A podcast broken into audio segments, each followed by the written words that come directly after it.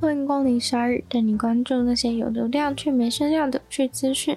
用十分钟的零碎时间，一起跟上这个永远跟不上的世界。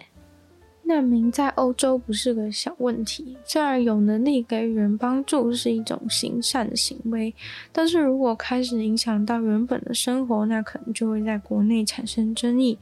但是如果只有有限程度的帮忙，有时候又会被认为是违反人权。现在英国政府就面临了批评，因为他们未来计划把难民安置在废弃的军营，而不是旅馆这种更舒适的地方。同时，也已经在评估安置难民在驳船上。英国很努力想要阻止非法移民搭着小船跨越英吉利海峡。人权团体谴责英国政府是极度残忍，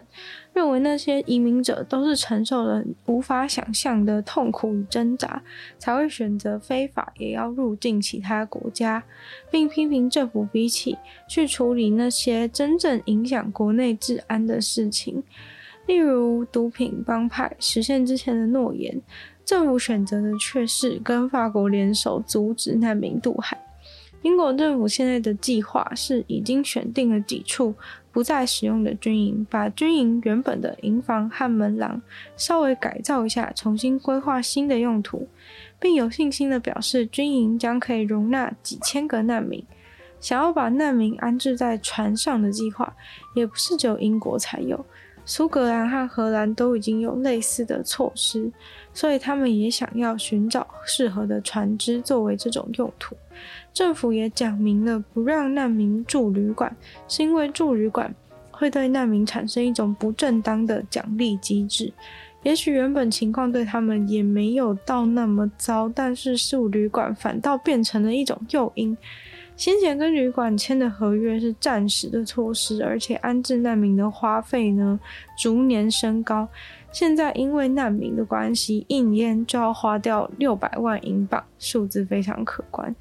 难民的人数也非常的厉害，二零二二年就有四万五千多人搭着小船，冒着生命危险渡海而来。今年截至现在，也已经有三千七百多人成功跨越了英吉利海峡的大冒险。然而，专家认为政府这波操作很亏，因为驻军营对于难民达不到威吓的作用，难民还是会来，还会被舆论批评残忍。也有人分析，安置难民在船上并不会比较省钱。现在大概有八千多个阿富汗人住在英国五十九间旅馆里面，也已经有九千多个阿富汗人在英国已经成功的落地生根。感觉已经是不错的成果了，但是难民问题还远远不到结束的那一天。蒙特贝湖是一个波光粼粼的美丽绿色湖泊，位于法国的西南边，拥有丰富的自然生态。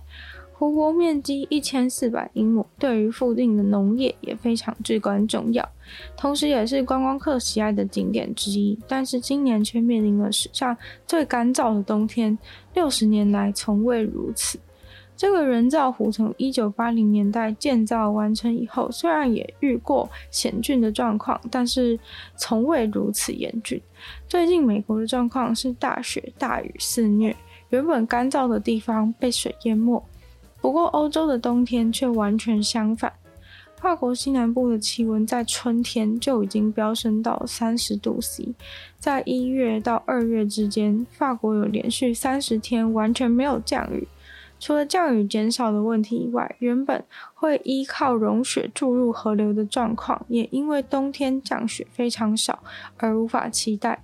使用蒙特贝湖灌溉的农田，今年春季也将会面临全新的挑战。已知水很少的状态，要挑选什么作物来种植，是一个很难的抉择。畜牧的农场也可能被迫需要减少饲养牲畜的数量。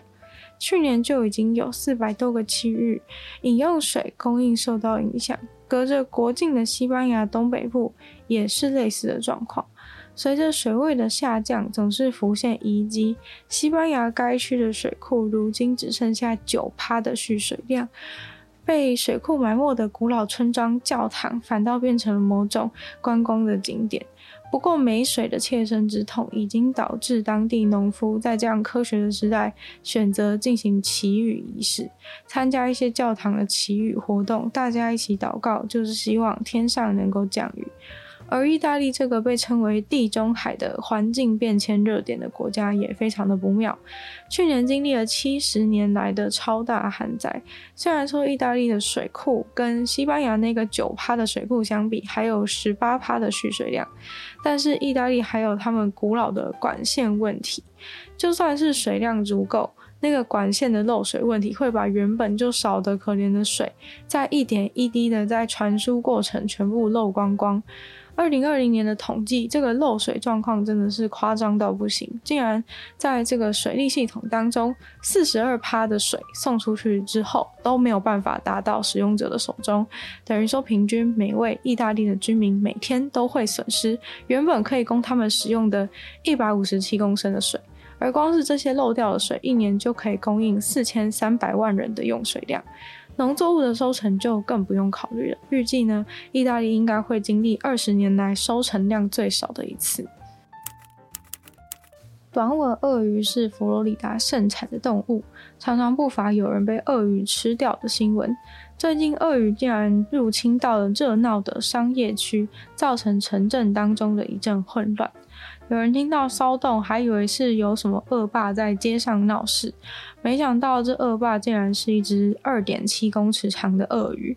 事发的位置就在佛罗里达坦帕这座城市里，雷蒙德詹姆斯体育馆附近。这只爱上了城市的鳄鱼完全不害怕公权力，在警察想要试图围捕靠近的时候，直接大力挥动它的尾巴，威吓想要征服它的人。警察呢，先是派出了好几台警车，把鳄鱼所在的街区团团围住，附近招来了一大堆围观的民众，想要一睹这只城市鳄鱼的风采。一位勇猛的警察呢，后来成功的使用一条黄色的绳子，率先套住了鳄鱼的尾巴，不让他有机会动口咬人。接着，他对另一名警察说：“准备好跳上去了吗？”